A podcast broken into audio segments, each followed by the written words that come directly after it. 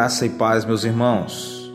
Filipenses 4:8 diz: Tudo que é verdadeiro, tudo que é justo, tudo que é puro, tudo que é amável, tudo que é de boa fama, se alguma virtude há e se algum louvor existe, seja isso que ocupe o vosso pensamento.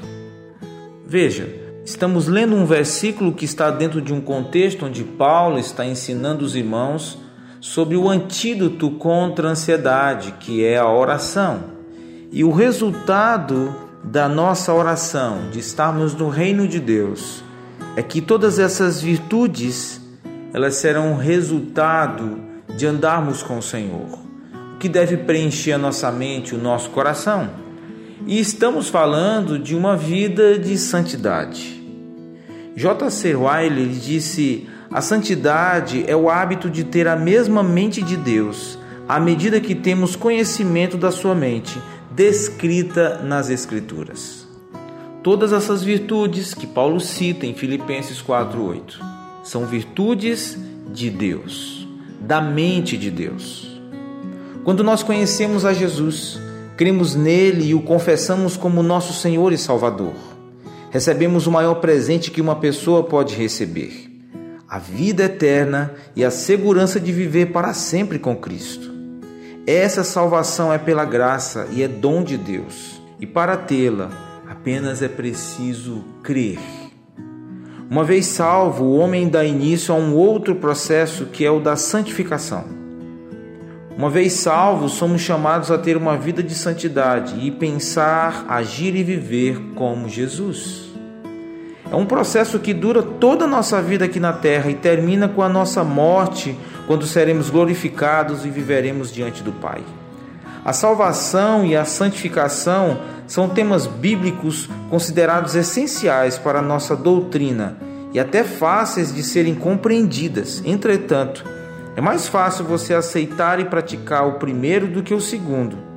E muitas vezes vivemos o nosso dia a dia salvos mas sem a busca de santidade, de nos parecermos mais com Jesus. Assim como a reforma protestante colocou em evidência a salvação pela graça e o homem entendeu que tem livre acesso ao Pai por meio de Jesus, nós precisamos entender hoje que esta reforma é também um chamado à santidade.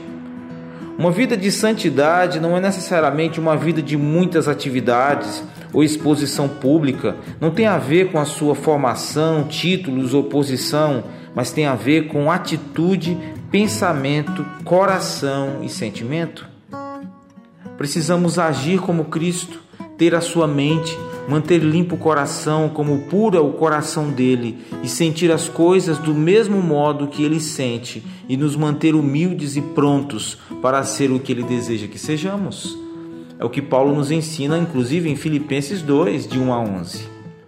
Eu creio que a nossa santidade começa em nosso relacionamento com Deus e é diretamente proporcional à intensidade desse relacionamento. Quanto mais perto do Senhor, mais santo você será. Quando eu falo sobre santidade, ou ser santo, eu estou falando não de pessoas moralmente perfeitas, eu estou falando de pessoas que foram chamadas por Deus, consagradas para Deus, retiradas dessa mentalidade do mundo para viver uma mentalidade genuinamente cristã. Estas são pessoas santas. Então, quanto mais tempo você dedicar à oração, à devocional, ao tempo de reflexão a sós com Deus, a busca pela vontade dele, mais santo você será, mais separado para Deus, mais consagrado para Deus. O meu convite é para que você ajuste a sua vida e promova também uma reforma protestante de santidade e tire o que precisar tirar de sua rotina para colocar mais tempo com Deus, para que você viva uma vida de santidade. Tenho certeza que assim você será mais útil para o reino, abençoará mais pessoas que estão ao seu redor e, acima de tudo, será achado pelo Senhor como um verdadeiro adorador.